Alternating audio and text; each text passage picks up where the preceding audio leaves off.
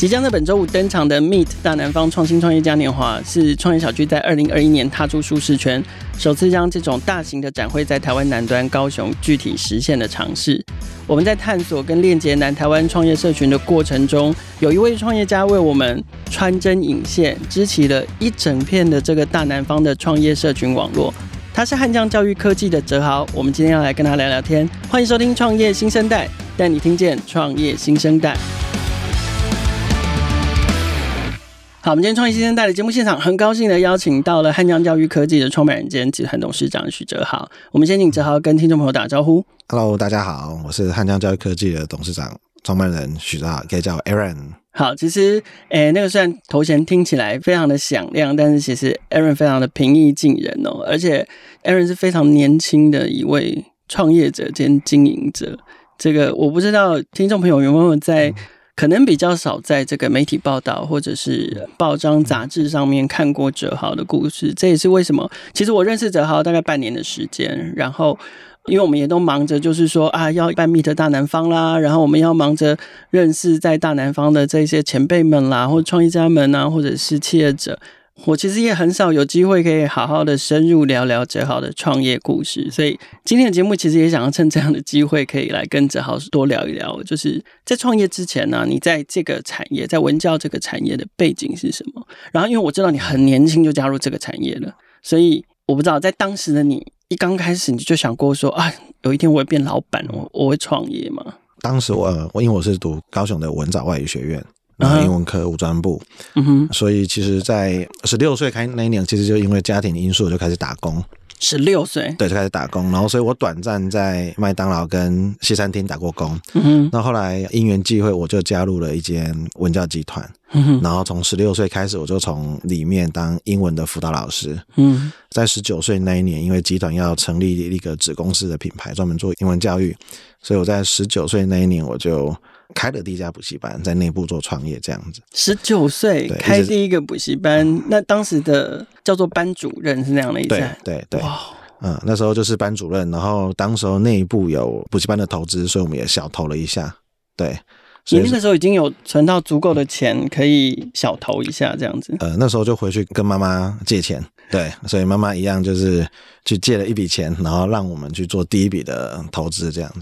OK，十九岁内部创业，然后自己也有拿相对的一些资金出来，但是是有点像是公司的子品牌跟集团的子公司的概念。然后那个时候学校毕业了，呃，那时候还没有诶、欸，我十九岁那时候刚好我读五专，所以那时候刚好专科即将要毕业，对，所以在我快毕业的那一年就决定。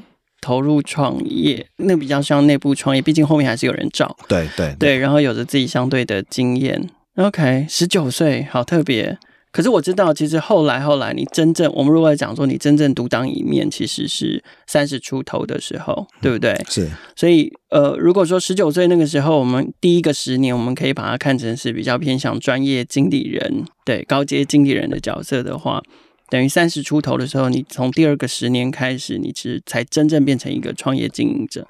可不可以跟我们聊这一段？就是说，为什么最后会决定自己做？其实我是狮子座 A B 型，所以其实我是一个高度有企图心的人。所以我很早，其实我就有想要自己创业。嗯、那我最早的创业梦是想说，回到我的就我爸爸妈妈的故乡嘉义来开一家外语补习班。嗯，嗯，那因为我十九岁就在集团做内部创业，开了第一家补习班。其实。呃，第一家也经营得很好，所以其实，在前十年就是不断的在集团里面赚钱，对，然后就是打下各地方的这个这个江山，对江山这样。那刚好在我应该是七年多前、八年前这个时候，嗯，呃，我们子公司的董事长要退休，嗯哼，那当时候子公司可能就要回归到母公司，然后那一年我刚好也中山 EMBA 即将要毕业，所以你那个时候中山 EMBA 就毕业了。对，我三十岁就进了 EMBA 就读，对，也太年，应该当时是最年轻的吧？当时我们还有二代，然后我应该算是专业经营人里面最年轻的。哇、嗯，对，那所以其实创业的这种的想法一直在我的心中嘛。对、哦、对，所以我觉得那个时间是我觉得人生想要自己去尝试看看。刚好呢，我们子公司董事长要退休，所以我就去跟集团提说，那如果假设要回到母公司，我原上我就要想要离开去做。创业这样。嗯嗯，OK。那这个消息其实对他们来讲还蛮惊讶的，嗯、对，因为这个子公司原则上就一路也是我在内部创业，这样把它做起来。对，那如果这个子公司没有了我跟当时的董事长，对，那似乎好像也没有人可以去整个公司这样。是，所以他们就集团的大董事长跟即将退休的那个子公司董事长就谈，问我有没有意愿用 MBO 的方式，就是 Management Buyout 的方式，呃，买下公司创业。嗯哼，当下其实我还蛮 surprise 这个 information，因为。因为又要回去跟妈妈借钱，对，没有，那时候已经有存了一些，然后那时候在集团公司的投入也有一定的回报，回报这样。嗯，那那时候我跟公司谈说，你给我一个礼拜的时间，其实我三天就决定了，然后我很快就透过我自己，然后还有我很多的同事，嗯哼，然后亲戚，我们大家就决定。我们来买下这个公司，对，哇，所以还有当时的同事，嗯，所以我一直说，我们现在的公司其实是一个员工及股东的共同创业的公司，是，对，这种集合体跟这个过程，其实听起来是很激励人心的，嗯、就是说，而且它其实是发展的很好，只是因为在可能经营层的一些变动的情况下，嗯、然后大家可能。不舍说这家公司用这样的形式，就比如说同事们就离开啊，就解散或各奔前程，所以最后干脆决定大家一起合作，然后共同创业的这个概念。哦，OK，所以从那个时候开始，你就变成真的变成一个创业家了。因为那等于就是说，这家子公司你 buy out 之后，它就脱离原来的集团了。对，我们就变成财务独立的一间公司。嗯、对，然后原本公司就是品牌名嘛，就是百翰国际文教。对，然后后来就由我们的汉江教育科技买下了这个品牌跟相关的经营权，这样。嗯哼，对嗯哼。那也就是说，就算是在当高阶经理人，或者是在当班主任，或者是子公司的负责人等等的，你可能前面都有董事长，或者是有集团在当你的后援。嗯、那从三十二、三十三岁的这个时候开始，你就变成是一个你要全权负责发所有人薪水的人了。嗯、对。当时不会觉得压力很大吗？你才虽然说对啦，就是也许你那个时候已经念完 EMBA 了，你你可能也具备了足够的知识跟知识，可以来做这件事情。是对，可是你不会觉得压力很大吗？其实我觉得回到十九岁跟三十二岁都是在我每一个学业要毕业之前做很大的决定。嗯，十九岁那时候出生之犊不畏虎嘛，就觉得开家补习班应该可以做吧。诶、欸，那时候当当时你们这样补习班规模多大？就多少员工跟有多少学生啊？呃，您是说买下公司的时候吗？呃，十九岁，十九岁，嗯，十九岁那时候，集团大概他是做数学嘛，所以他大概有全台湾应该有二十多家。对，可是你自己负责的那个，我是第一家。对对，就是说他成立这个品牌，那我是那时候表现还不错的老师，他就问我有没有兴趣，我们就去开。对，所以那时候我只是觉得说我教的还不错，跟家长互动也不错，所以我应该可以把补习班经营的好。嗯哼，当然我觉得过程要学很多了哈。那时候买下公司的时候，我也是认为，因为当时候在台湾的这种跨到各县市都是我去开疆辟土，我也觉得接一个公司应该好像没有那么难。嗯、可是接下来之后啊，其实就会发觉。不是难的问题，而是责任很重大问题。嗯哼，的确，就是你要考量到很多跟着你一起创业的同事，他们的未来其实就选择在你的手上了。对，我觉得这个就是接下来我想要跟哲豪深入多聊的，就是说，听到这里大家都知道嘛，哲豪在相对年轻的时候变成了一个从一个替人家工作的人，然后开始慢慢变成一个经营者，然后他也在相对年轻的时候创业，而且这中间成绩其实不错。但是，我想刚刚哲豪自己提到了一个重点，就是说，好像都在他自己特定的这个学业，他的学习历程快要开花结果的时候，然后就好像就有一个机缘来迫使他做了一个很重大的决定，这样子。我在媒体上面曾经看过哲豪说过一句话哦，他说：“年轻是竞争的优势，而学习和动机才是成功的关键。”所以，虽然他年轻人相对成熟跟老成，可不可以请哲豪跟我们聊一下？就我们先来谈身份。就从经理人变成老板这个身份的转换，你最深刻的学习是什么？嗯，我觉得这最深刻的学习应该就是开始要有取舍跟归零的心态。嗯哼，怎么说？我觉得 Amazon 的创办人贝佐斯他谈了一件事，就是 Always Day One。嗯，对。其实我看到这句话的时候，其实还蛮蛮有感的哦。因为以前我在当专业经理的时候，其实公司设定目标，你就好好去做，去冲，把业绩达到，你就升官。对，你就就加薪嘛，哈，不用想太多，努力达成目标就好。所以成功经验绝对不能归零，就是你要不断堆叠，你要一直往上冲，对，很多战功，嗯，然后战功累积越多越好，反正一直冲就对了，你的身份也会更好。可是当了老板之后呢，其实就是不能你想做什么就想做什么，你必须开始要有决断力，要去取舍。为什么？为了谁去取舍？为了谁去决断？以前当专业经理的时候，反正你就做嘛，失败了不管怎么样，上面有人罩着，所以你不用考虑钱的问题，你不用考虑生计的问题，更多人生计。而现在你的决断力的部分，你该取舍哪些事情是你有能力可以做，因为不是你。想做而是你要带着一大群的人做，嗯，对，所以这个取舍力会变成很重要。那再来就是必须要更有全局观了哈。其实成功可能是一时的啊。以前在当专辑的时候，会觉得打下个战功其实可以开心很久啊。但是呢，当老板之后，你觉得成功可能是一时的，你随时每天都要 always day one，就要归零，嗯，呃，你唯有归零才会发觉到。下一个成功跟机会会在哪里？怎么再创下一个高峰？对，我很常跟我们同事讲说，与其期待很多支的全垒打，还不如就是安打安打一直打，对，创造每一波每一波的高潮，是，其实才可以让公司更往上去走，这样，而且更稳健。是，OK。你刚刚讲的虽然是 always day one，可是因为也要全局观嘛。当了老板之后，你开始想的都是几年后的事。哇，至少我觉得想的都是三五年、十年后，的事一开始就会觉得，哦，慢慢先想，以前就是公司定明年度的目标，对，只要想下一年的业绩就好。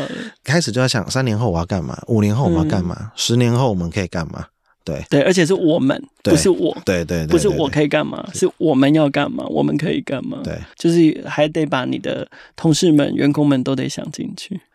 OK，这个是身份转换上面的学习。第二个呢，第二个是组织转变上，因为，嗯、呃，当一个班的班主任，跟当好几个分校的班主任，跟当拥有非常多分校的一家公司或一个集团的老板，完全不一样，组织架构上完全不一样。一样，你要管的事情也不一样，看的事情也完全不一样。所以在组织转变上面，你觉得你最深刻的学习跟体悟是什么？以前是属于子公司的时候啊，我们比较像是业务型的组织。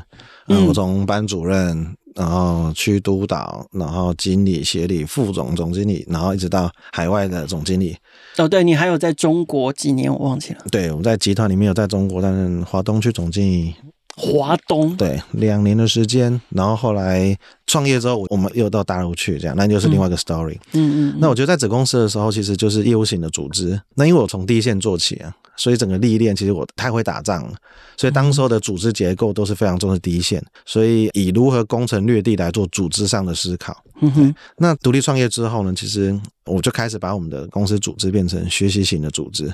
对，嗯哼，因为得大家一起学习。虽然第一线其实持续攻城略地是非常重要的，对。然后，但是开始我觉得需要有全局观，而是不是只有我有全局观，而是同仁们也需要有全局观。嗯哼，所以后勤管理会变成是非常重要的一件事情。所以常常讲大军未动，粮草先行嘛。我在想这个问题是，那我怎么开始重视跨部的合作？总部要能 empower 第一线。嗯哼，然后呢，能发起一些战役，然后公司每一个同仁的学习就变得很重要。以前你可能就是把这个事做好，你不用去管别人把业绩做出来，在专业经理的时候。嗯、但是学习这件事情就会相对重要，是所以我们开始在公司做了很多。对，你们可不可以跟我们聊聊你采取哪一些行动？嗯，我们其实蛮重视我们的教育训练。对，所以一直来，我觉得百翰这个品牌其实也在台湾大概有二十，今年是算第二十三年了。嗯哼。那我们我记得在集团开始，或者是到我们现在，其实内部的教育训练是没有一周是中断的，除了过年，哦、我们几乎每一周都在举办内部教育训练。哇，这么密集！我以为所谓的教育训练可能是来。季或半年或年度就已经很了不起了。我们大概统计过，我们平均一个同仁一年的教育训练大概花差不多是在呃两百到四百三十几个小时。嗯哼，他这种公司投入在每个人的教育训练时数上，每个人上面。对，嗯。然后自己创业之后呢，我就开始做了读书会。然后我每年会举办共事营、成长营，还会派主管去上外部的课程。嗯哼，呃，像现在我们也是商业周刊 CEO 学院南部的独家合作伙伴。是对，所以我们在透过举办这样的课程活动的时候，其实也提供我们很多的同事是学习的养分。因为在从在举办这样的课程，他也做内部学习，对，然后进而再让他们去在外部去上课，这样。对，我觉得这特别在今年，我觉得还蛮感动一件事情，是我发觉我们有一些同仁，嗯，开始请我写推荐信。因为他要去报某一个学校的研究所。这是专班，哎、我觉得这文化就开始有打到，让他们开始跨出去，愿意自己学习，主动想要再更上一层楼。对对对，哇！可是会不会有同事觉得说，我上班已经很忙了，就是你看我又要带学生，或者是我又要冲业绩，嗯、好，然后而且你们又一直发展，比如说你们有实体课程，然后有网课等等、嗯、啊，我老板我已经这么忙了，然后你你每个礼拜还排这么多教育训练，你让我真的忙不过来。会不会碰到这样的阻力？应该是说，这不会是阻力，但是会变成是，的确会有些同仁他其实会觉得，毕业之后为什么还要学习？嗯，然后在公司为什么我已经这么久，我还要学多久？那我想以往在当专业经理的时候，子公司的时代，其实，嗯，我们觉得这一块就是没关系。如果你真的想有其他发展啊，就是或调的位置，其实 OK。可是因为我们现在面对整个大环境的不一样，所以我觉得第一个就是。老板能不能自己以身作则？对，所以我从 呃开始，你非常以身作则。对我，我我其实从二十九岁开始，我就不断的每一年给我自己设立学习目标。这我觉得是我自己先以身作则这件事情。直到现在吗？嗯，直到现在。那你现在最近的学习目标是什么？可以跟我们分享一下？呃，我去年下的学习目标是我希望能进 AMA 的这个台北摇篮计划学习，哦、所以很庆幸今年达成了。对，对然后我也开始给未来两年后的学习规划会是什么？对，所以这是我也一直在做这样的一个统筹规划进行这样。OK，那以前在子公司时代的时候，同仁如果假设是比较可能，我们会做一些调整呢，是因为他的业绩或表现。但是在我们现在目前的公司里面，反而我们会比较重视是学习态度。嗯。你虽然做不好，但是你愿你有没有学习的意愿跟你的态度？如果你愿意，那公司可以给你资源。嗯，做的好不好另外一回事，但是你的态度跟你的意愿要先有。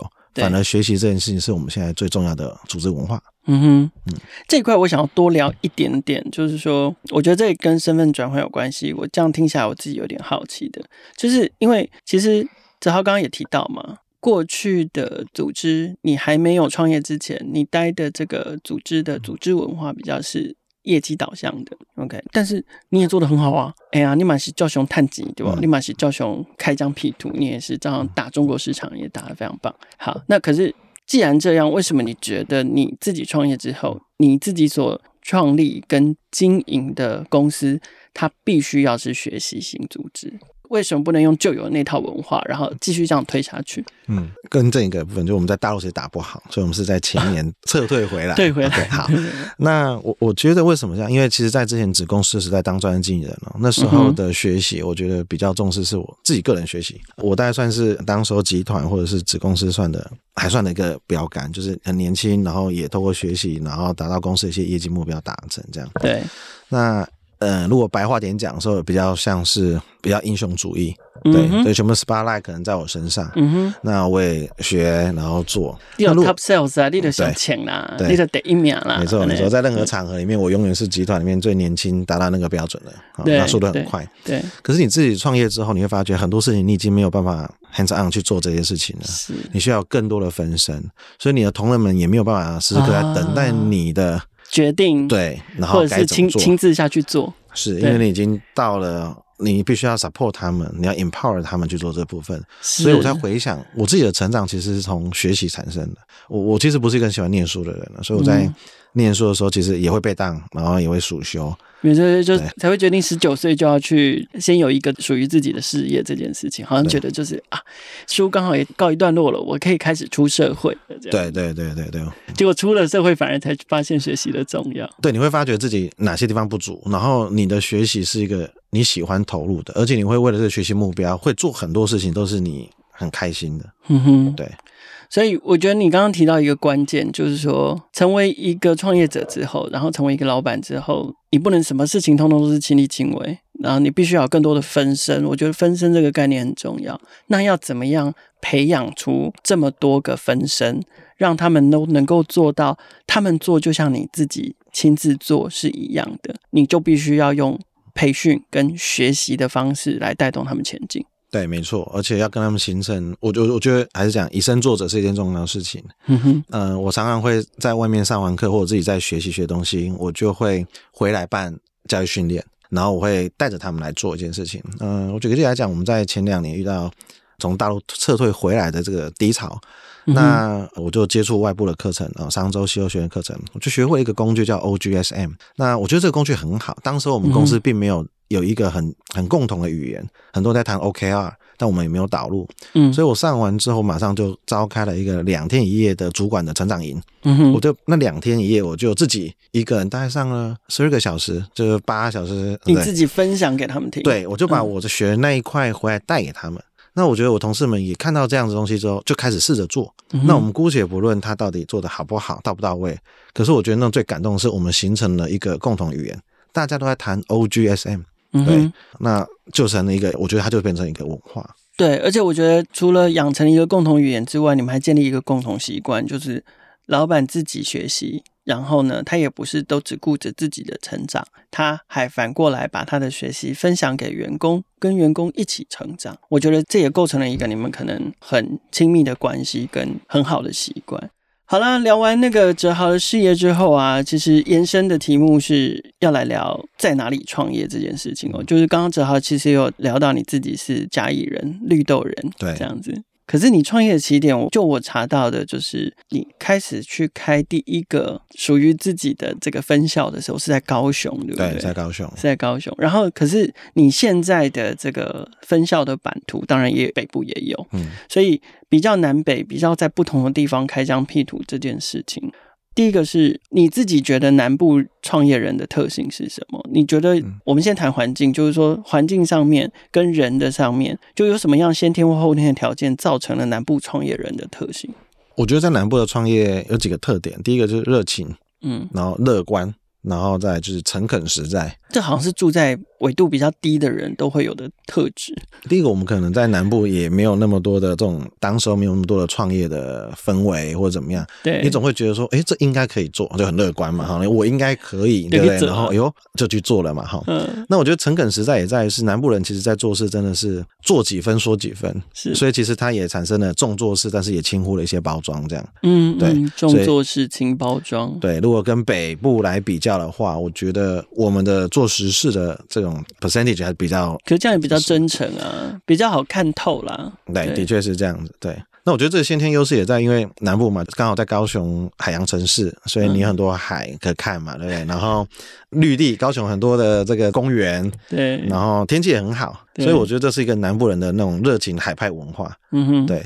那后天来讲，我觉得因为高雄它本身在一些船产产业结构上，它其实也比较偏重工业，对，或者是对早期，然后螺丝厂啊，或者是中钢、中油、造船在这里进行这样，所以相对来讲，它的后天优势，因为这些产业结构也比较扎实，做实业啊，对，所以很多时候在做的过程中，就会觉得说，嗯，一份是做服务业，一份是教育服务业，也应该像做其他这样。实业一样，就要把每一个细节环节做得很扎实，这样。OK OK，哇，我觉得这个分析挺有趣的，就是说，因为早期的产业发展确实就是又重，然后又实。做东西就是要做出来这样子，所以这也养成了大家做事情的习惯跟风格，都是会比较偏向实业的那个风格。那可是讲回来，你自己在选地点这件事情上面，你为什么？因为好，我们讲文教产业好了，文教产业，我想大家一刚开始想，如果要去创业或者是要去开一个新的店，通常两种想法嘛。第一个，要么就是杀进红海，天龙国，天龙国的家长都肯栽培。肯花，薪资也高，这样子。那为什么没有想往台北跑？然后第二个是，那如果不往台北跑，那我们也许我们往蓝海走，就是为什么不往你自己的家乡，而是你会选择在高雄？嗯，我觉得刚好几个机会嘛。第一个部分，高雄，我觉得高雄比较像，因为我从小到大的教育都在高雄，我从国小一直到我读博士班。那为什么？嗯，其实我家也是我爸妈父母亲那边。的亲戚都在嘉义，所以但是我们其实是生活家族里面只有我们在高雄生活哦，对，所以其实从小的时候，我们从我从国小一直到读完博士后，然后其实都是在高雄，成家也是结婚生小孩也在高雄，嗯，那这样成家大家立业嘛，对，那当时候的机会其实机会也也落地在高雄了。Okay. 对，所以刚好一开始的机会刚好落地在高雄，所以就从高雄开始做创业进行这样。那在高雄，其实我后来我也觉得，在高雄创业有一个让我觉得还蛮成就的一个里程碑。对，因为我们是在高雄创业，嗯、所以能跨过浊水溪然后打到这个我们现在在台北、新北、台中、台南、高雄都有。嗯哼，我觉得可以北伐这件事情 是让你蛮爽的，对不对？对，有点点的小骄傲。对，嗯、我还记得当时我刚上台北的时候啊，我们我开了第一家分校，第一家补习班。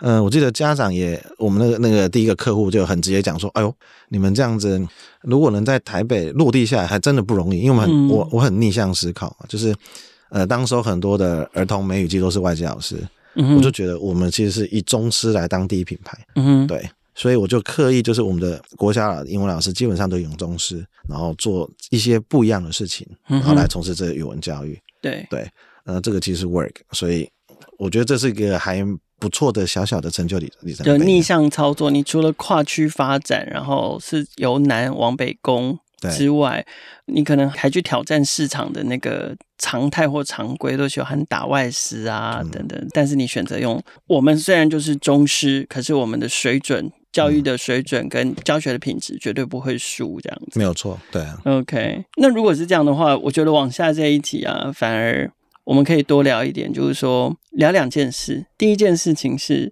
如果是在地的这个年轻一代的创业者要在高雄或者是在台湾南部创业，你会给什么建议？这是第一个。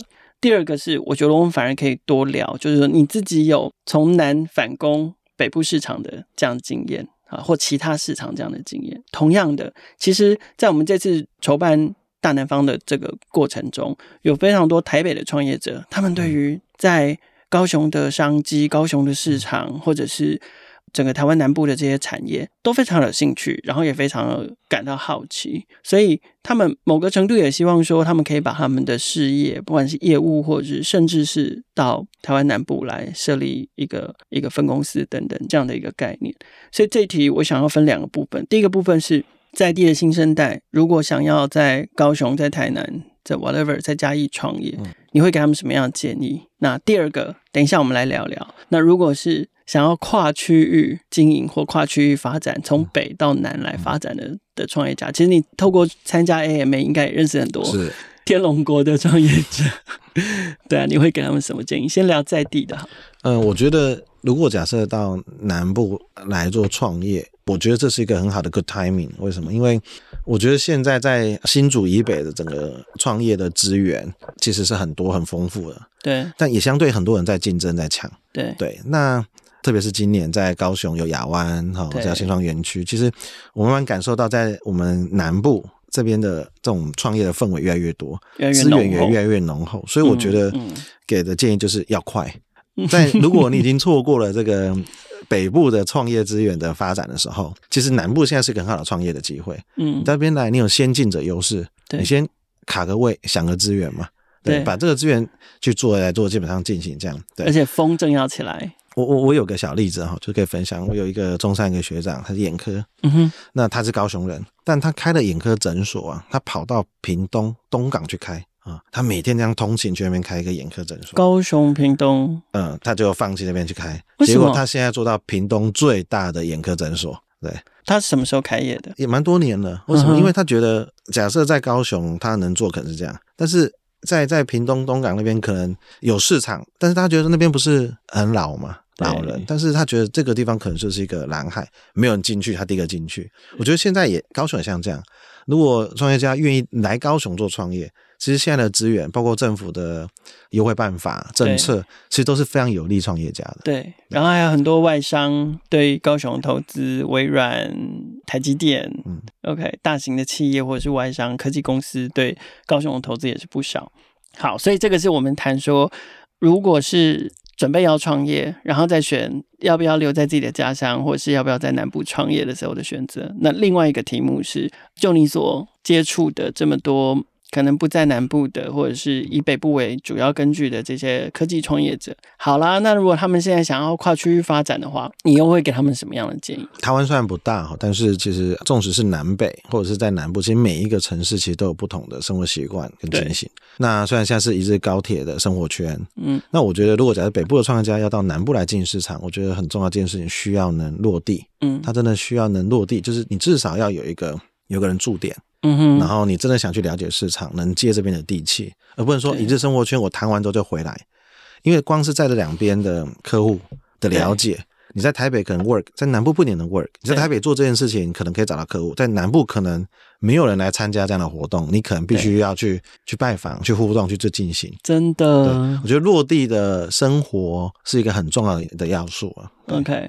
那所以看起来可以抢进房地产这样，嗯，对，现在我们高雄在高雄的确涨得很夸张，对对对。我觉得刚刚哲豪分享这个特别有感哦，因为确实这就像我们在筹划今年整个大南方进行创业社群跟产业社群的经营上面，其实过程中我们也是这样子慢慢的拜会啊，透过哲豪的关系啊，认识非常多的企业家或者是创业家。然后呢，在经营活动的过程中，我们一刚开始也是觉得，哎，高铁很方便啊，早上下来谈完了，傍晚就可以回去了。哎，结果发现，嗯，饭局很重要哦，一定要留时间，至少要留时间跟哲豪吃饭。对对对对，所以傍晚的高铁票通常就会变成当天最后一班高铁票。可是，我想这就是所谓的接地气的过程。唯有透过这样的过程，你才能真正建立起。人跟人之间的关系，然后也才能更。我觉得这真的是，这不是在说客套话，就是说，如果你真的想要经营这里的市场或经营这里的社群，那你好歹要说出几家高雄吃饭要去哪里吃吧，对，对不对？如果连要在高雄吃饭该去哪里吃饭都说不出个好吃的餐厅或有名的餐厅的话，这个。怎么会叫做要在这里打市场，或者是要在这里交朋友这样子？OK，听完了这里呢，我觉得最后题目我想要把它拉回来，就是谈谈哲豪自己的公司哦，就是最后一个题目，因为我们刚刚其实主要在在讲的都是比较偏向创业的背景，包含了哲豪在创业的过程，然后还有整个创业环境的部分。那可是回到他自己事业的本身。其实大家可以发现，就是虽然哲豪创业已经八年了，但是你似乎蛮早就在，就像你刚刚讲的，要全局观，所以蛮早就在看这个文教产业的未来。所以你自己的公司里面有一个很重要的关键字，叫做教育科技。就很好奇说，哲豪对于教育科技的想象是什么？那为什么你会锁定这个关键字？然后以及对于你自己来说，你觉得汉江教育科技未来它要走向一个什么样的蓝图？呃，公司名称我们是叫做汉江教育科技。那呃，原本其实在呃子公司时代的品牌名叫做百汉外语。嗯哼。那我创业之后呢，其实我就把品牌名称改为百汉智能教育。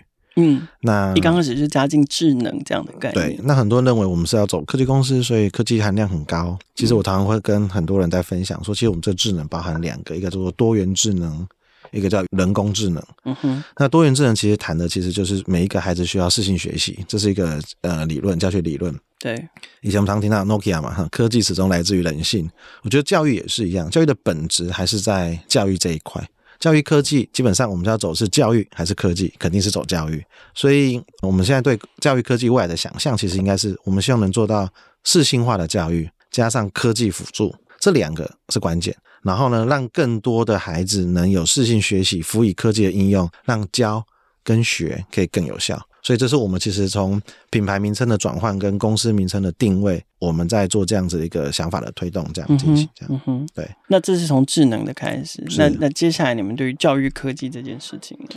嗯、呃，其实我们对公司未来教育科技整个的发展蓝图上是，呃，我们朝向两个面向在思考，因为很多同业看我们啊，或看我们现集团，其实都会把我们当异类，因为其实我们一直都很很逆向。啊，就是举个例子来讲，一般的这种补教，大概的师资都是找名师，所以名师基本上就跑来跑去，学生也移动啊，以以名师来为主这样。那以国小，他可能就是以外师；国高中名师升学，其实我们都跟他呃逆向。比如我们国小，我们原则上就以中师，我们认为外师可能能做得好，中师也肯定能做得好，甚至可以做更好的学习经验传承。那国高中很多时候升学，我们基本上就培养孩子更有国际观，他的证照力，包括他有没有能力去接轨国际的一些学校，好，我们就做这个部分进行这样。所以我们在想，另外一个部分是包括老师，我们的老师基本上其实都是多数大概有八成以上都是应届毕业生就加入公司，所以嗯、呃，我们大概都是从他开始踏入教育这一块，我们就一直在培养他。嗯哼，对，呃，包括我们自己本身，呃，我自己本身，还有包括我们现在很多的主管也是一样，他们不管师生对你来说都是人才的一一块。对，所以我们其实就第一个我们想要切的地方就是说，假设在我们未来的十年，我们想做一件两件事情，一个部分是什么？帮助更多第一线的教育经营者，怎么去帮助他们？因为台湾的市场其实很散片型啊，很多家，一万八千多家，有很多是个体户，很有有点像是当时候那种 Seven。还没开始的干嘛点？嗯哼，家教班。对，我们有没有透过？因为我们在做台湾做直营连锁已经很多年了，以直营的方式来做经营，所以如果能帮助更多的第一线的教育经营者，再来就是孵化更多第一线的教育工作者。嗯哼，而这个第一线的教育工作者，我们又给他重新做这样的定义，就是以往我们认为的教育工作可能就是他是师范毕业、专科啊，你是英文当英文老师，国文当国文老师，但现在其实很多跨域的。你如果现在是做你你的 marketing 很好，你有没有办法从这个角度来切入就教育？所以教育可以乘以什么？所以我们希望能孵化更多这样的人。那当然最重要就是我们自己的本身嘛，我们希望能培育更多的双语文资优生。嗯哼，对整个台湾的未来目标成为双语国家。而双语文其实我们专注在英文跟国语文，所以如何让更多六到十八岁的孩子透过线上跟线下，他有机会可以越在地，嗯，就 local，对，然后可以越。跳跃越国际的语文自由生，uh,，OK，呃，为什么我们强调是在越在地越国际的语文自由生？因为有很多能做国际的学习的资源，其实他本身的家庭就要很要资源，你可能可以上对美国学校，因为你可能是有比较好的经济环境，对。可是很多 local 学生，他可能是读公立学校，他的其实。资源没那么多，但是他其实是有机会成为语文资优生的。嗯哼。而百汉悍将就希望能让他们能让更多这样的人有机会接触这样的学习资源。对，这是我们希望两块，就是刚刚凯哥提到人嘛，师资从业人员或者是我们的学生，从这两个来切入。我们今天非常感谢汉江教育科技，同时也是我们大南方的驻点创业家哲豪来到创业新生代，来跟我们分享他的创业故事，还有他对大南方创业环境的观察。听到这集的听众朋友，别忘了十二月十号到十二月十一号，欢迎来到高雄展览馆参加 Meet 在大南方的第一次亚湾创新新创大南方 Meet Greater South and 5G AIoT Expo。创业新生代每周都会固定更新，除了采访科技与商业模式创新的创业家故事外，我们的议题也扩及创业成长、数位科技的产品与服务、值得大家支持的群众集资计划，以及改变影响社会未来发展的社会创新企业。创业小聚的朋友可以在 Sound 上面听见每一个创业新生代的故事，也可以在 First Story、KKBox、Apple Podcast、Google Podcast 还有 Spotify 上面听见。欢迎大家随选收听、订阅、分享、留言、评价，和我们一起共同关注创业新生代。